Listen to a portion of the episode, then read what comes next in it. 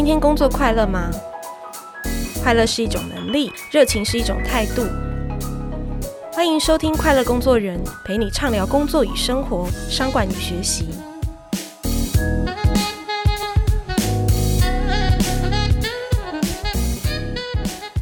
大家好，我是 Cheers 快乐工作人主编若涵。今天我要来跟大家聊聊二零二二年的就业市场。我想年关将近，大家除了领就是固定每个月会来的这一笔薪资之外，可能也很期待就是靠近过年的时候公司的那一笔年终奖金。后一零四最近有一个报告就显示说，其实二零二一年的整个年薪啊大增加了到六十五点六万元，是六年来的新高。诶，这件事是好事吗？我们今天会来谈谈，到底是大家一起加薪呢，还是某一些产业的加薪幅度特别高？好，那十二月我们也看到一零四有一些数据去显示说，诶，整个网站上的工作数职缺达快九十万个，诶，是二十多年来的新高，哇，代表这个就业市场很缺人哦。同时，也在找工作的人也超过十五点八万人，代表的说，诶，很多人也在骑驴找马，也在思考要转职。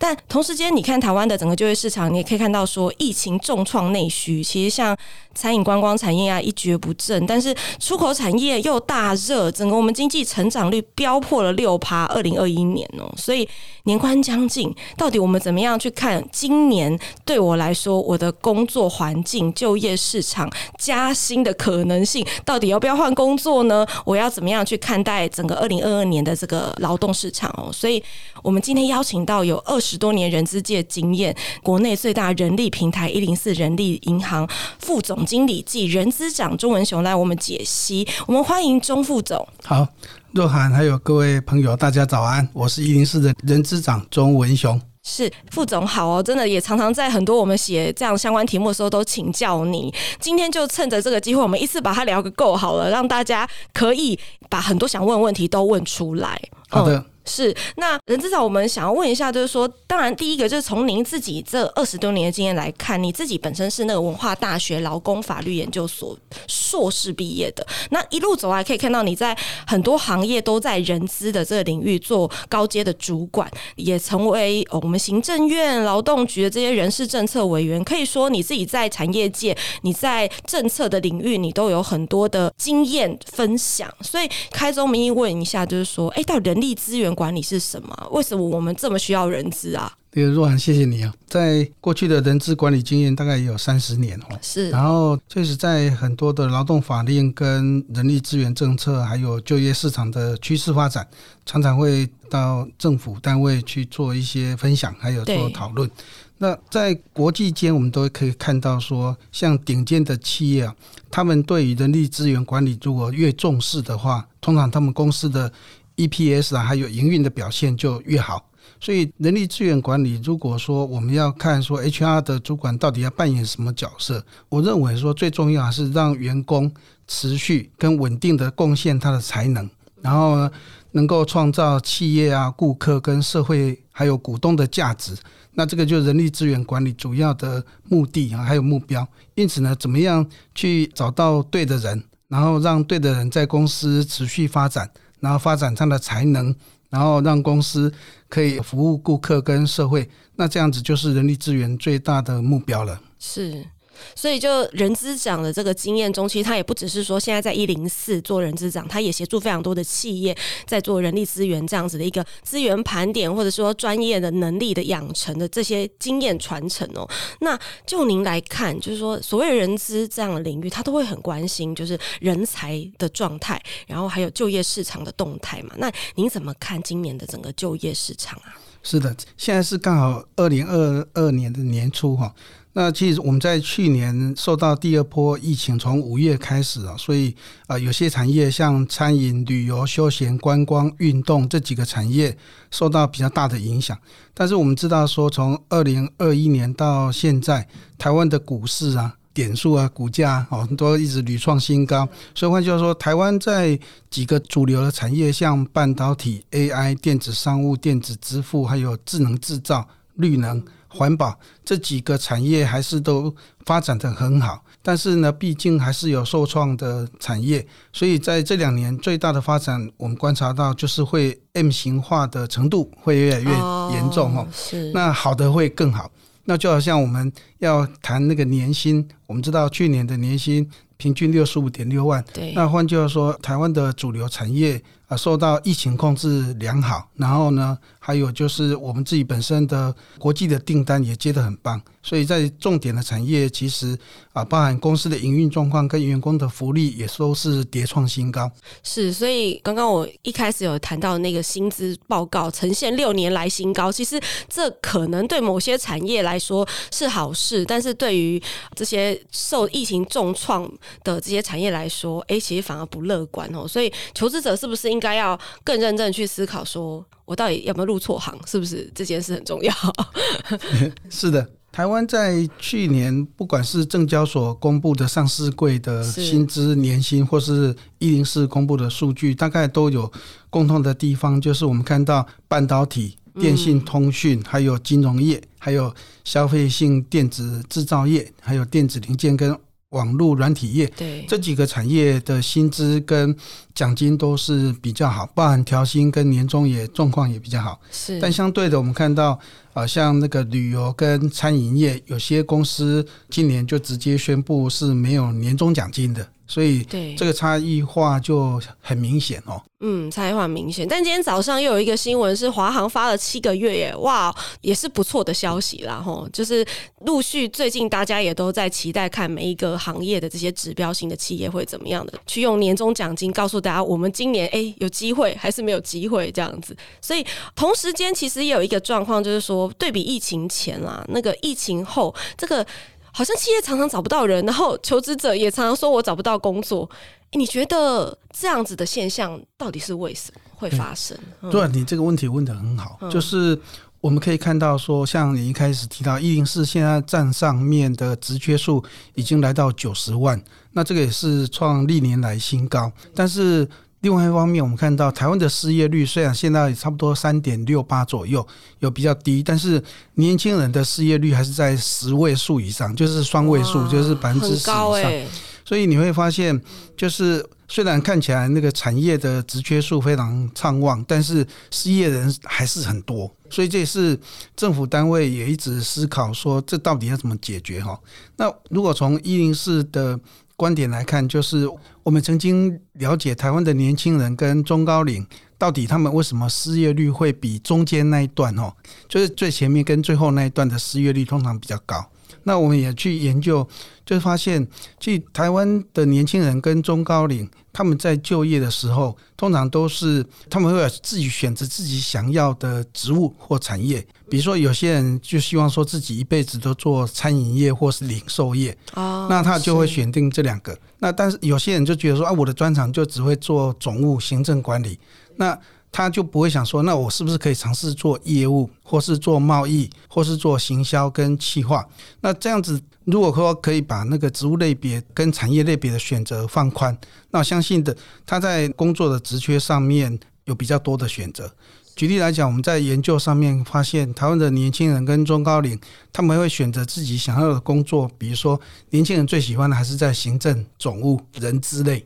但是呢，这个就是僧多粥少。就是换句话说，门槛比较低，这样子。对对对，它门槛比较低。那它相对全台湾在竞争这些职务类别，就会非常竞争，可能六七个人在抢一个职务。但是呢，他如果愿意去尝试的，比如说做业务，或是做销售，或甚至行政总务类、管理类、商学类，他也可以去转到做行销跟企划。嗯，那当然这个。有一点点跨领域，但是至少不是跨到资讯工程跟机械去。对，所以我们认为跨领域可以先从那个小幅度的跨领域，那这样子的它的应征的职务类别跟产业类别就可以放宽很大。是。那我们自己在研究上面，就是说，如果把友善提供给中高龄跟年轻这个族群，那还有跟他们自己想要的选择，年轻人前七个职务大概只有两个对道而已，那中高龄有三个对道，所以换句话说。其他的部分都是他们是有相当大的机会可以找到好的工作。诶，任次长，您说前七个只有三个对到，这是什么意思？就是说，如果我们去让友善的企业，就是说，他开给年轻人的职务类别啊，欢迎没有工作经验的年轻人，比如说，他就会认为说，像保全啊、业务啊、行销计划、财务金融、教育辅导类，还有行政管理类这几个是。企业比较多开出来给年轻人，但是年轻人他们自己在应征的上面呢，他也会选择自己想要的职务类别。比如说，他可能不会想到要做业务，他也可能不会想要做行销跟企划。但是这样子的话，如果他只是经过一点点的训练，其实他的职务类别跟产业的范围就可以扩大。哦，就是说，企业其实明明就给了你可能七个工作、十个工作都是欢迎新鲜人，但年轻人就说：“我就只要这三个，另外四个、五个就永远都没有人要。”但其实有机会在那。嗯，而且薪水也蛮高的呢。像中高龄，我们在看友善的企业开给他们教育辅导类，这个也是有的。还有像顾问类，还有像管理顾问类啦，还有就是像企划类或这一部分的智商辅导的。其实给中高龄的职缺也算多，但是中高龄不一定会想要应征，他们还最多的哦，还是在餐饮跟那个零售业呢。哦，就餐饮业跟零售业。那这个就是我们在看说，不管是对那个求职者呢，他只要有愿意放宽的话，基本上对于产业跟职务类别的那种弹性啊，就可以增加他们的就业机会。是，任市长，您说的年轻人定义是几岁到几岁？三十岁以下。哦，那其实也不小呢，就是说，也可能有个四五年、五六年的工作经验的当中，可是他，你说那个失业率、求职这件事情，可能不是那么的容易，可能很大的原因是跟他一直只做他想做的事情有关。所以您建议大家可以放宽一点心胸，比如说我只想做总务行政类别，要不要我试试看跨到企划行销领域？那这些东西也是可以从零开始的，对不对？对像业务的工作是薪水比较高，职务类别也比较多，对，所以只要你愿意尝试业务的职缺，其实各个产业都非常欢迎来挑战业务的工作，像像不动产中介经纪人，对，那另外还有像保险、汽车，他们的业务其实也都是职缺开出来很多很多，薪水也很高，是哎对，所以年轻人也可以去做业务。很多很多的工作机会，这样。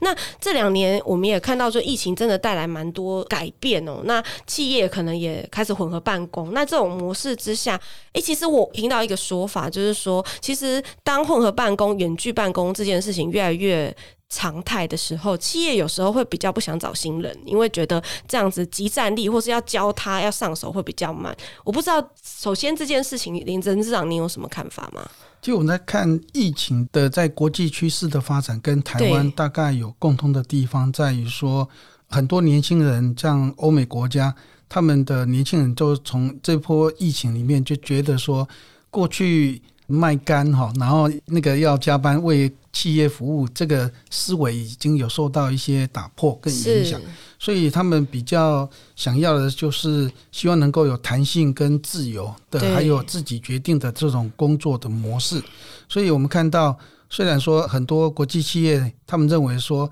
当疫情结束以后，他们还是要回来上班。那当然有些员工就会觉得说，那他就要辞职，对不对？那其实，在台湾大概也是有这种状况哦，就是包含我们自己一零四也有少数的员工，他在。居家上班以后呢，他认为说，他如果要回来的话，他可能就会想要离职，所以我们也启动了尝试的让员工可以居家上班的这种模式，那能够解决他在交通上面还有安全上面的一些呃身体健康上面的议题。是。所以，其实企业会有很多的调整的，然后能够帮助员工更快的去适应，就是不管我现在是要在家，或是我要进公司，都能够更顺畅嘛。那另外一部分要问的是说，那绩效考核呢？这件事情会不会有一些挑战？我会不会需要有一些了解？就是说，那迎来混合办公的时代，我的企业会怎么样去期待我这个人才的表现？有，对啊，你这题也是问到核心，就是我们刚刚在前一题在谈到，企业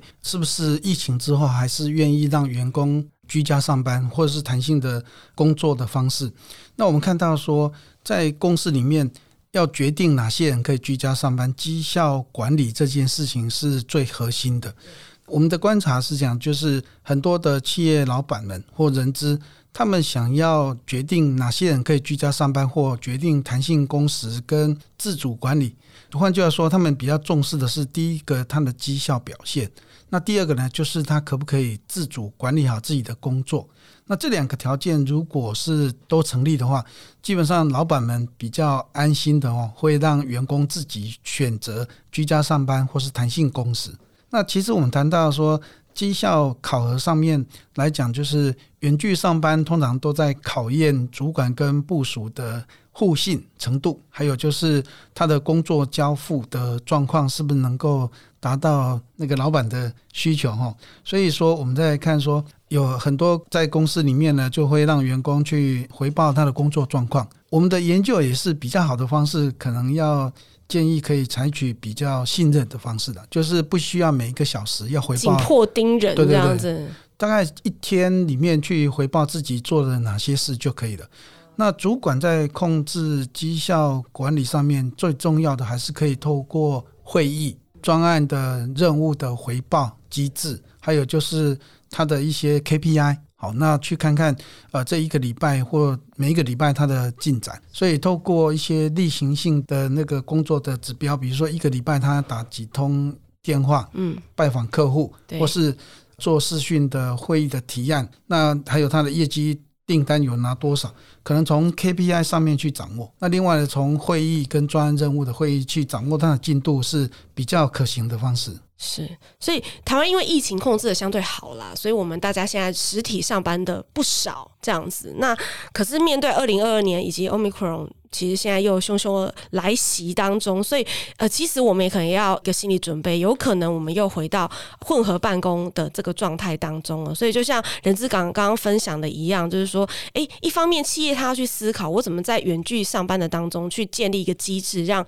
工作者能够持续的去回报进度。那我们自己作为职场的上班族，我们也要有心理准备，知道说，诶，其实我的主管可能换一个方式来平和我，然后我也要能够保持那个弹性。是的，好，那上半场我们聊了一些有关于最近整个的这个就业市场的观察。那我们在这边先休息一下，下半场回来我们再来跟呃上班族们去聊聊说年终奖金这个议题。那还有找工作人才到底要有什么样的能力，这些很实务的问题面，我们下半场再来问人资长。我们休息一下。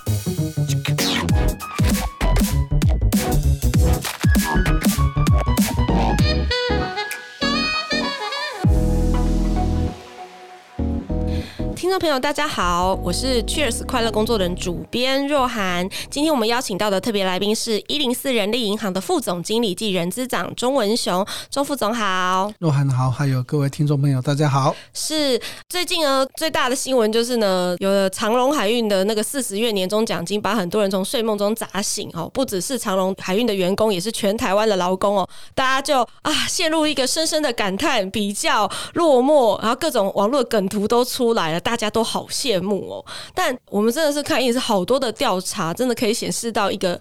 全面性，就是说啊，今年呢、啊，其实各个产业平均下来年终只有一点一个月，跟二零一七年跟二零一九年同为八年来最低。我想问一下人资长，这件事到底是为什么？对我们这一次的调查哦，在这一次的年终奖金发放看起来没有那么好，但是相对于长荣海运来讲，这个差距落差实在是太大了。对，因为虽然今年调查是八年来跟二零一七、二零一九是一样是比较低，但是都数据应该不会差距太大了，只是说相对来讲它确实是比较低。那这种状况我们在分析，就是回到说台湾在去年的。产业发展会有受到疫情的影响，还有国际订单的畅旺，所以是 M 型化的影响。第一个就是我们看到金融业、半导体、银建，还有像光学啊、化学啊，还有电脑及消费电子，还有网络业，他们是比较好的。但是相对的呢，在年终奖金受到疫情的影响，像观光、旅游、休闲、运动，还有一部分的零售业或是运输业，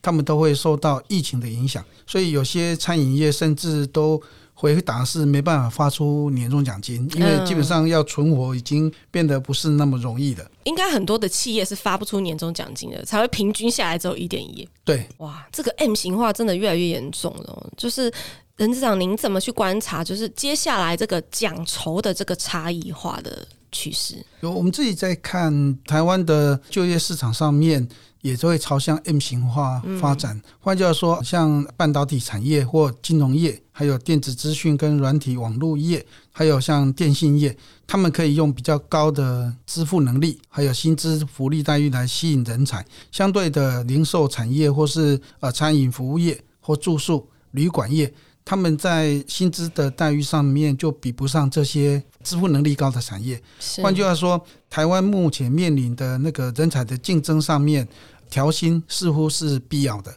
但是呢，这个又会回到他们本身有没有获利。但是在另外一方面，我们看到从去年第四季，台湾的政府推出五倍券，那另外有疫情控制得宜。在去年的第四季，整个疫情受伤的这些几个产业啊，它的增产动能跟产业的前景就发现非常棒，所以所以开出的直缺呢才会屡创新高。所以如果说我们在看第四季那个最旺盛的哦，还是餐饮、住宿、旅馆业。还有就是零售业这两个产业呢，它开出的职缺数是暴增的。哎，有没有跟着加薪？就是因为他想要吸引人的话，有。我们在看加薪的程度，其实企业对今年的展望来讲，加薪的幅度并没有像公务人员是升那么高，大概就有三点一左右。所以。产业在二零二二年的调薪的预算上面，也不像我们的股市那么的旺盛哦。对，那这个我觉得还是大家对疫情能不能受到良好的控制跟管理哦，这个是还是有相对的关系。是，那其实谈到年终奖金啊，其实我就会想到说，哎，刚刚跟任资长也有聊到，哎，台湾你知道有。多少人在做那个外送吗？有十万人呢、那这当中又以就是年轻人比较多，那这十万人他们就没有年终奖金嘞、但是可以看得到说，刚刚人资长在分享的很多的企业找不到人，好，这件事情可能也跟这个有关嘛。那如果年轻人他的职业选择是走向这样子的方向的话，人资长自己怎么看这个趋势？我们在研究台湾的劳动力人口，那我们知道说，像高科技产业、半导体产业，包含台积电，他们在台南找技术员都遇到很大的困难。那最主要是台湾的少子化。那另外还有外劳受到疫情的影响，没办法进不来，如数的进来。对，所以说在这个两个因素之下，会让台湾的技术员跟作业员的劳动力是短缺的。那其次，我们也看到最近这两年外送平台员，大概在劳保局职业工会的投保人数有高达十万人以上。是。那这个都还不包含多元计程车，因为有些人是会用红牌的多元计程车在自己赚钱，自营作业者。所以我们在观察。劳动部呢，政府也非常关心劳动力供给的问题。对，那如果年轻人，当然我们知道说年轻人他们会走外送平台员，还主要是弹性自由，跟可以自己去决定要赚多少钱，然后加班多少时数。好，那它是一个新兴的经济平台的那个工作性质。但是我们知道说，毕竟它在。劳动保障上，比如说他如果不在企业上班，就不会啊。当然，职业工会还是会有劳保跟职灾，对，但是他不会有劳退。那相对的，在企业内以劳工的身份去投保，他有劳保、健保、劳退，再加上团体保险，这样子的保障是比较好。但如果说其次呢，我们看到说年终奖金，如果你你是属于自营作业者，你年终奖金就是必须自己要多拼了。然后，哎，那在台湾的企业里面，大概都已经有百分之九十五到九十八以上的企业，大致上都会发年终奖金。因此，这个我们在看到说，或许台湾的那个外送平台员，他在发展的过程上面，如果到达一个发展的阶段，可以去思考，年轻人应该还是可以回到职场来上班，因为我们看到这几个主流产业，他们在薪资调整上面的预算跟支付能力。随着它的营运状况好转，应该调薪的那个什么展望应该是好的。所以这十万的这外送族群吼，你们的工作没有不好，只是呢，你们的工作要为自己发年终，然后为自己准备劳退，然后再加上你可能没有什么升官的机会这样子，所以也许也可以考虑在这个台湾超级报复性的求财，就是这么多职缺当中，也可以去思考你自己职业可以有怎么样新的可能啊？对。那刚刚也谈到这年终奖金议题哦，那有看到说，不只是说可能一点一个月这件数字不是很高，也看到说，其实这当中还有一个差别是说，你的绩效如何也会带动年终奖金高低这件事的趋势，应该是越来越明显，对不对？对，我们在今年的调查也看到说，台湾的企业在发年终奖金，基本上呢，呃，连结绩效的程度会越来越高。越越高。那我看到日本大概也是这种趋势。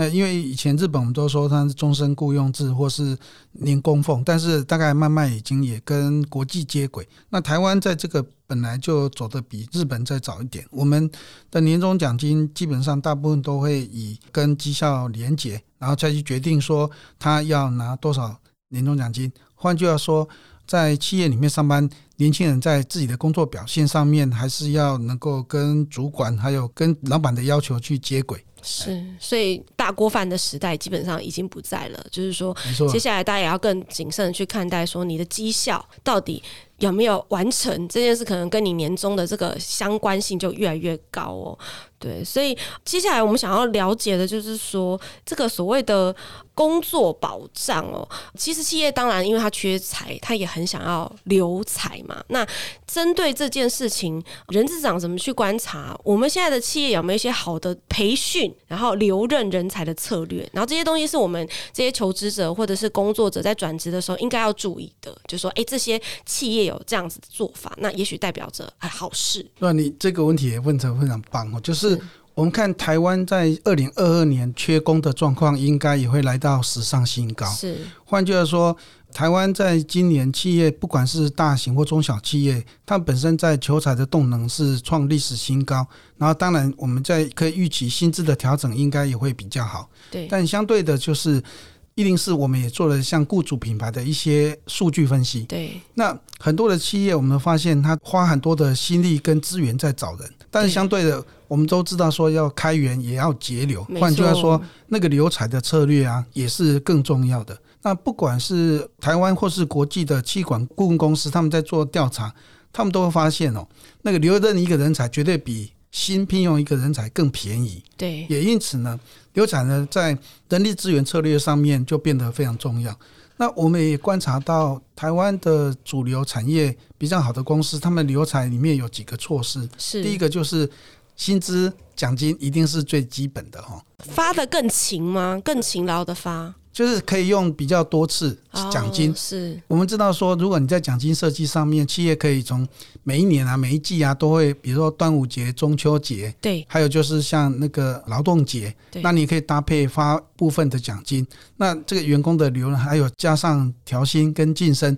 那每一年呢，员工在每一季都可以感受到一些小确幸或大确幸，是，那基本上呢，这样设计，员工就会比较想会留下来哦。那其次呢，在那个整体的友善职场，比如说你有没有比较好的假？特别一零四哦，我们自己在研究发现，公司如果愿意提供，比如说生日假、结婚纪念假，哦、或是自工假，对，我、哦、这个年轻人超喜欢的。其实他也没有非常多天嘛，对不对？对，但就是很明确的小确幸，一天或半天，他年轻人就会主动应征的履历就多很多哦，真的哦、嗯。所以我们都会鼓励企业还是要。多设定一些假，像像疫苗接种假，有没有？那像在一零四里面，疫苗每一季呢都会有两天的全薪，那你就可以把打一季就可以请两天哦，那都给全薪。那另外我们也会有自工假，然后还有结婚纪念假，还有生日假，这种假其实对员工来讲是非常喜欢的。对，哎，那其次就是主管的领导风格，是特别在今年我们的调查里面发现。我们在调查说，问说什么样的工作环境你会想留任？那我发现哦，台湾在二十八岁以下的年轻人就很特别，他们把主管的领导风格就列为他想要不要留在公司的一个重要指标。那这个是在所有年龄层里面看不到的。一般年龄层都会说啊，工作稳定，薪资不错，对，然后呢，公司的发展也很好。然后呢，这几个薪资待遇啊、福利啊都很好，还有就是公司有没有公平的管理制度。但是我们发现，二十八岁以下，他年轻人特别注意是主管的领导风格是不是他想跟啊？如果不是的话，他就会跳槽哦。什么样的领导风格年轻人会比较？就是要尊重、倾听，然后要包容、关心他们。啊，比如说有一些意见，要听听他们的声音。那用共同参与的方式来做决定，而不是主管说叫你往东你就往东，叫你往西就往西，你不用问那么多。所以我们的调查也看到，台湾的年轻人比较是知道要希望知道为谁而战、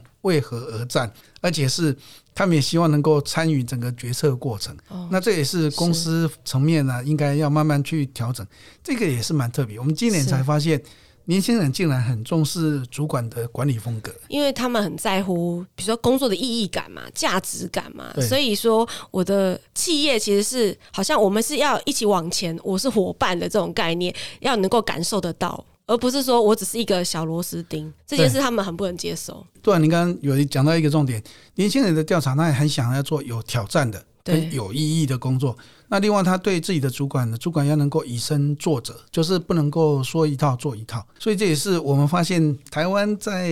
未来的在公司的管理上面，好像主管的领导跟管理风格也是一个必须关注的议题。是，所以如果在听这一集节目的人有的是主管啊，那你就可以开始去想一下说，说其实你底下二十几岁的这些年轻人。也许有的时候，换句话说，让他们感觉到多一些的，给他们发表意见的机会，然后多一些共同决策的机会。其实有的时候，这些年轻人是很愿意贡献他们自己所有的想法，跟愿意跟你一起讨论。然后，这也许就是你能够在下一个年度留住他们的一个关键因素。就像刚刚任资长所分享的一样，对。那最后，我们也想要请任资长，就给所有的职场工作者，在今年求职转职的时候。哎，你会建议大家有一些什么样的考虑过后以后，我再来想啊，我要不要去换工作这样子？我们可以看到说，今年的求职的动能是很旺盛，相对的，我们可以看到那个好的工作机会是多的哦。所以在一零四调查，在今年的骑驴找马的人数啊，占了百分之四十四点三左右，那也很高哎，就是创下五年来最高的。就是快一半的人他在找工作，但他同时有工作这样子。对。哦，那剩下百分之五十六的人，他才是待业中。这个是什么意思？这个是说骑驴找马，还是说他有工作了？我没有很满意现在的工作，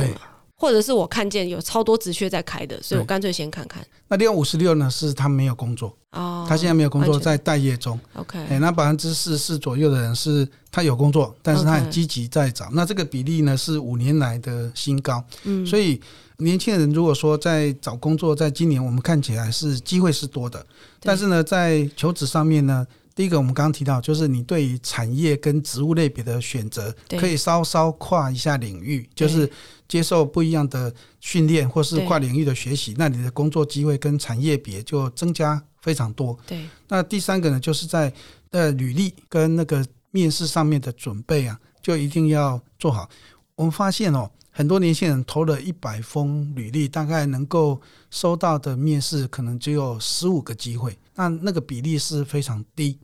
那最主要的原因就在于说，他没有做客制化的履历。我们知道说，当你一样做行政管理的工作，你做总务、做采购、业务助理或做人资，都是行政管理的工作，但是他们所需要的职能都不一样。所以换句话说，我们发现很多年轻人在找工作是用，因为大概有百分之六十五以上都用那个手机在滑一滑就把履历就开始应征。但是我们发现这不是刻制化的，都是比如一零四的制式履历。那我们的建议就是，你看到一个好的职缺，你很想去应征，你就好好的把自己的履历依照那个职缺开出来的规格，一个一个去做比对，然后呢，针对你的优势啊跟条件呢，一个去对应。那这样对应呢，就会让那主管啊、用人主管跟 HR 觉得说，哎，你这个履历好像是就是我们要找的。那我的建议就是连顺序都一样了。比如说这些公司开出的规格，第一个是学历，第二个是证照，第三个是语文，这第四个是技能或是电脑能力。